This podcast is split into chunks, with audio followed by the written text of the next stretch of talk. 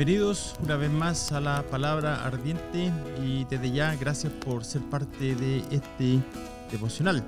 Ah, nos encontramos nuevamente en esta ocasión al fin de la penúltima estrofa de este Salmo 119. en esta oportunidad le estaré compartiendo brevemente acerca de la importancia de conocer a Dios y sus atributos. Pero antes de comenzar, quiero recalcar la relevancia de que vayas más allá en tu propio tiempo libre y, busques diligentemente conocer a Dios. Este corto devocional, la verdad, es que no es suficiente para que tengas una idea completa de quién es Dios. Estimado amigo, hermano, hermana, la iglesia se encuentra hoy, hoy en día en una intersección peligrosísima. Delante se encuentran dos caminos. Ambos están marcados con un signo que dice verdad. Uno de ellos está construido con las mentiras de Satanás. Y muchas iglesias lamentablemente han tomado esta ruta, llegando a destinos impensables, donde se ha llegado a transar o a negociar con valores que una vez eran innegociables, llegando aún a la apostasía.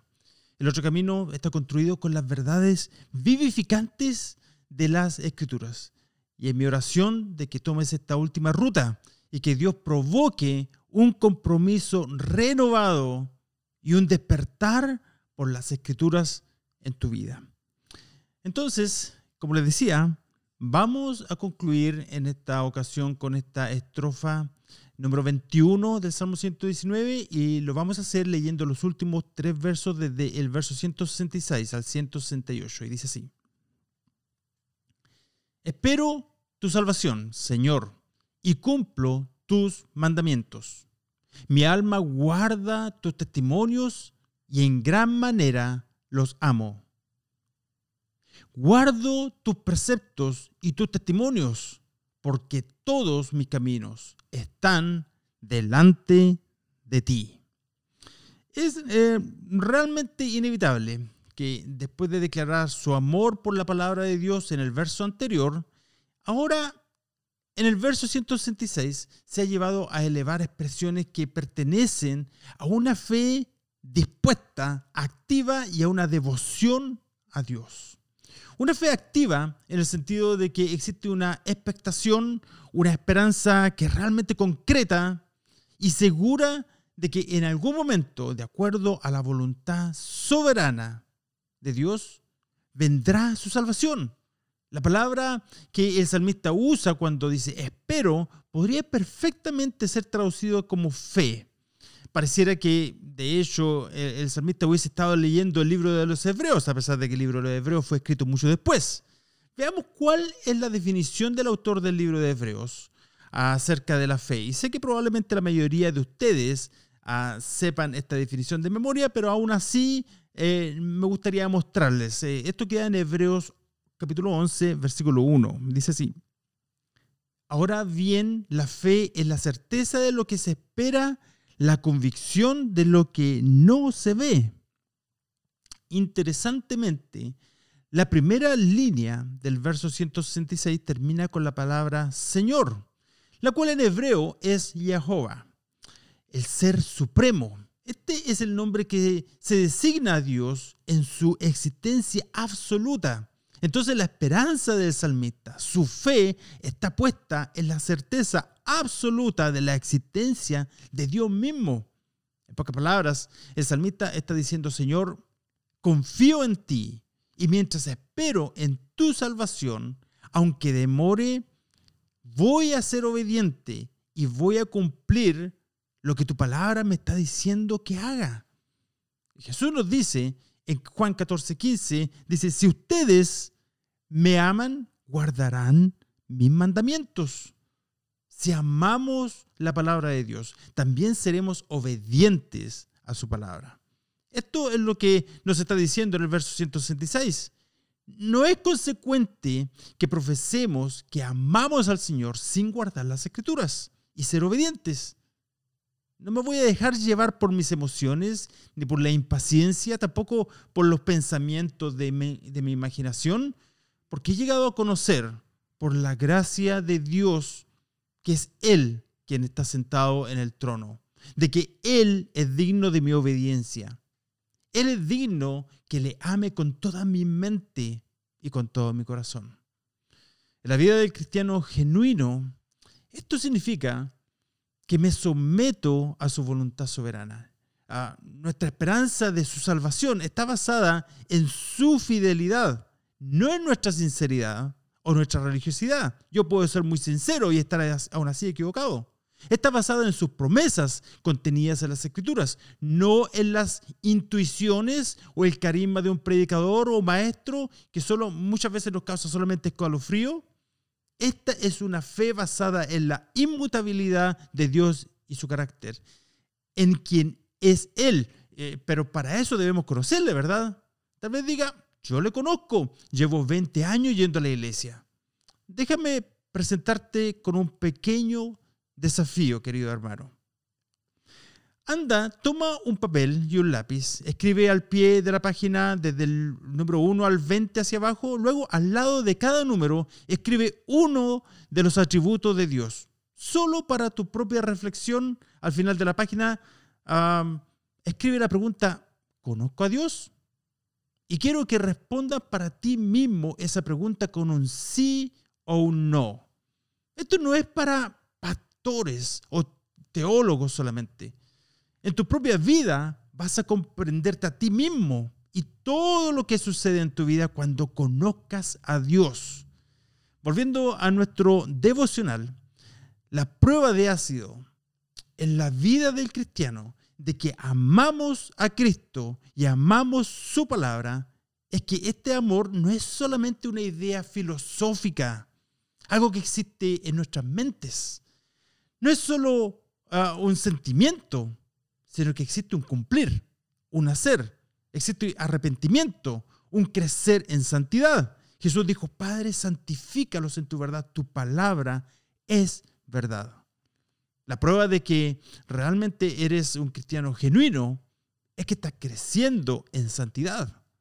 Es algo que llega a ser evidente para quienes te rodean.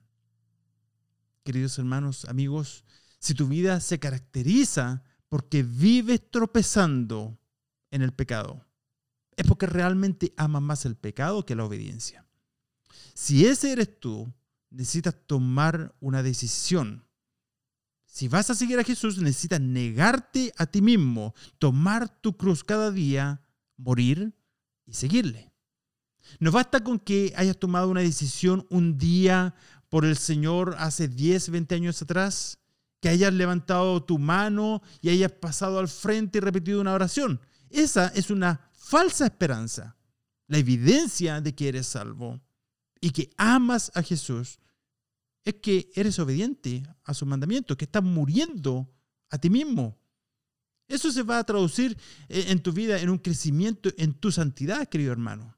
De hecho, muchos quienes hicieron una decisión de aceptar a Jesús una vez y luego siguieron su vida sin crecimiento, sin santidad, sin llevar fruto de arrepentimiento, en el juicio final Jesús le dirá, nunca les he conocido, apártense de mí, obradores de maldad.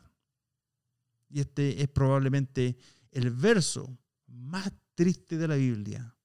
Y en algún momento compartiremos este verso en más profundidad, ah, porque existe un énfasis especial en esa palabra conocer. Dice, nunca os conocí. Esa palabra habla de una vida de intimidad y de comunión con el Señor. Pero por el momento nos vamos a ir al verso 167. Mi alma guarda tus testimonios y en gran manera los amo. Nuevamente, el salmista nos presenta con esta imagen clara de un cristiano genuino y maduro. Esta palabra guardar no significa guardar en la memoria ciertos versos bíblicos de una manera sentimental solamente. Ah, yo sé que es el caso probablemente de muchos cuando escuchan el Salmo 23 o el Salmo 91, por ejemplo. Ah, se le caen las lágrimas debido a los recuerdos de cuando eran niños o jóvenes, se iban a la iglesia, o tal vez una abuela que se los leía. Pero si estás escuchando este devocional o si lo estás viendo, tienes la oportunidad de verdaderamente seguir al Señor y conocerle verdaderamente por quién es a través de su palabra. Tienes la oportunidad de crecer, de estar firme, de ser constante y abundando siempre en la obra del Señor. Ahora, esta palabra usada aquí, guardar, llamar en hebreo, conlleva la idea de retener, de observar, de poner atención, de proteger. Guardar los testimonios de Dios, su palabra, quiere decir que habita en ti, no, no que entra por un oído y sale por el otro, sino que la atesoras y la haces tu posesión, tu tesoro personal. La retienes para que habite dentro de ti con el objeto de que la vivas. Además existe un aspecto crucial en este verso que vincula todos los aspectos de obediencia, de pactos, resoluciones, compromisos, votos, lo que sea. No hay nada que pueda habilitar al cristiano a llevar a cabo ninguna de estas cosas, sino solo el amor por las escrituras. El salmista no obedecía a Dios ni a su palabra solamente por obligación. Él era obediente porque amaba la palabra de Dios. En gran manera, lo dice. El verso 127, de hecho, en la estrofa Ayen, dice lo siguiente. Por tanto, amo tu mandamiento más que el oro. Sí, más que el oro fino. ¡Wow!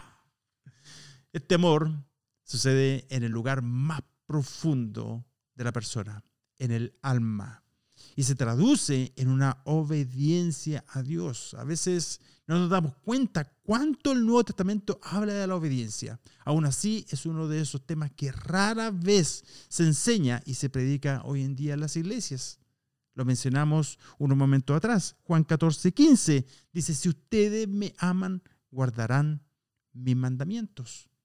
Esto nos lleva al próximo verso, donde el salmista recalca exactamente este mismo punto. Y dice así, guardo tus preceptos y tus testimonios porque todos mis caminos están delante de ti.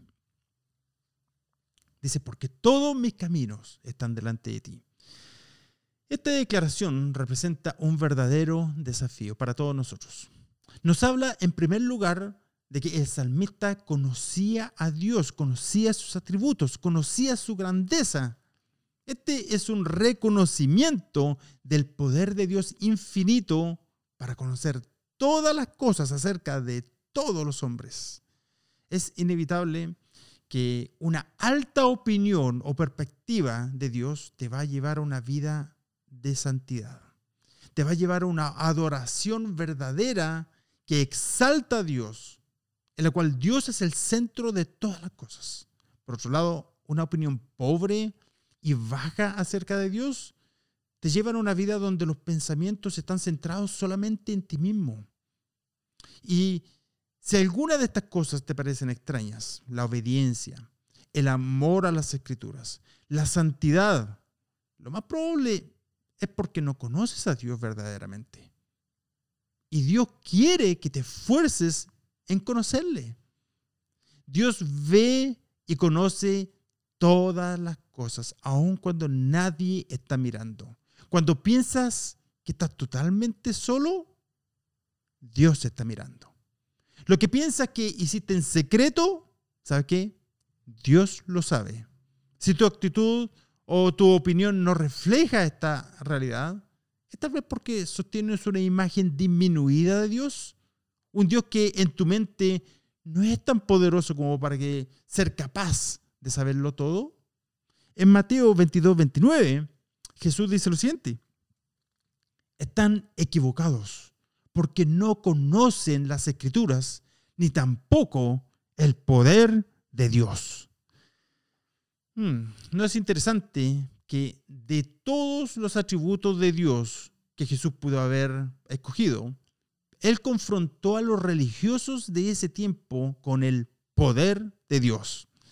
Él no les dijo, están equivocados porque no conocen las escrituras, ni tampoco el amor de Dios, ni tampoco eh, le mencionó algo acerca de la misericordia de Dios. Ambos son verdad sino que les, les reprende debido a que no conocen el poder de Dios, resultando inevitablemente en una perspectiva disminuida de Dios. Ahora, ¿qué dice el Salmo 50, 21? Estas cosas has hecho y yo he guardado silencio. Pensaste que yo era tal como tú, pero te reprenderé y delante de tus ojos expondré tus delitos. A medida que nos aproximamos al final de este salmo, es evidente que el autor desea recalcar los atributos de Dios y la importancia indispensable de la obediencia del corazón motivada por la gracia y el amor para guardar y obedecer la palabra de Dios. Déjame compartirte un último verso. Primera de Juan 2, versículo 3 dice, y en esto sabemos que lo hemos llegado a conocer si guardamos sus mandamientos. A medida que llegamos al fin de esta estrofa, te quiero preguntar si puedes decir como es salmista, sé que todos mis mandamientos están delante de Dios. Dios conoce mi vida, Él conoce lo que nadie más sabe. Él sabe todo de mí y eso me llena de confianza porque hay integridad en mi vida y existe una búsqueda diligente de santidad en mi vida, existe un contentamiento de vivir mi vida en la presencia misma de Dios. Una vez más, podemos apreciar a través de esta estrofa la suficiencia de las escrituras y la centralidad de la palabra de Dios en la vida del creyente. Te animo, querido hermano, a acercarte a la palabra de Dios, ya que es la palabra la que revela a Cristo y a Dios tenemos a conocer a Dios y a sus atributos y a su providencia suficiente. Y te invito a gozarte la palabra de Dios porque es la verdad misma de Él para cada uno de nosotros. Que Dios te bendiga. De esta manera concluimos con esta hermosa estrofa y estaremos próximamente comenzando con la última estrofa del Salmo 119, la cual lleva por título la letra hebrea Tav. Hasta pronto.